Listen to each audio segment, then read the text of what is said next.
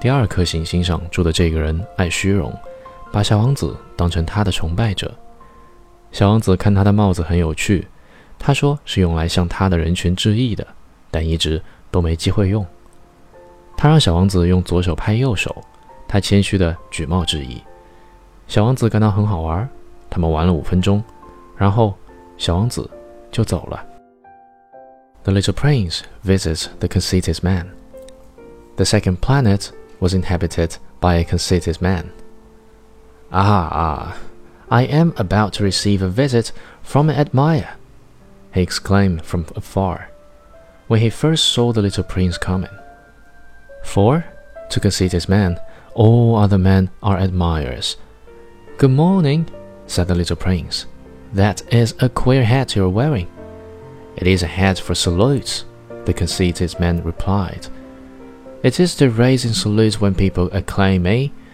Unfortunately, nobody at all ever passes this way. Yes? said the little prince, who did not understand what the conceited man was talking about. Clap your hands one against the other. The conceited man now directed him. The little prince clapped his hands. The conceited man raised his head in a modest salute. This is more entertaining than the visit to the king, the little prince said to himself, and he began again to clap his hands, one against the other. The conceited man against raised his head in salute. After five minutes of this exercise, the little prince grew tired of the game's monotony. And what should one do to make the hat come down? he asked. It. But the conceited man did not hear him. Conceited people never hear anything but praise. Do you really admire me very much? he demanded of the little prince. What does that mean? Admire?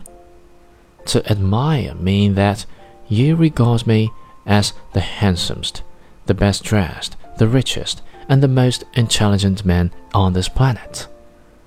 But you are the only man on your planet. Do me this kindness, admire me just the same. I admire you, said the little prince, shrugging his shoulders slightly. But what is there in that to interest you so much? And the little prince went away. The grown ups are certainly very odd, he said to himself as he continued on his journey.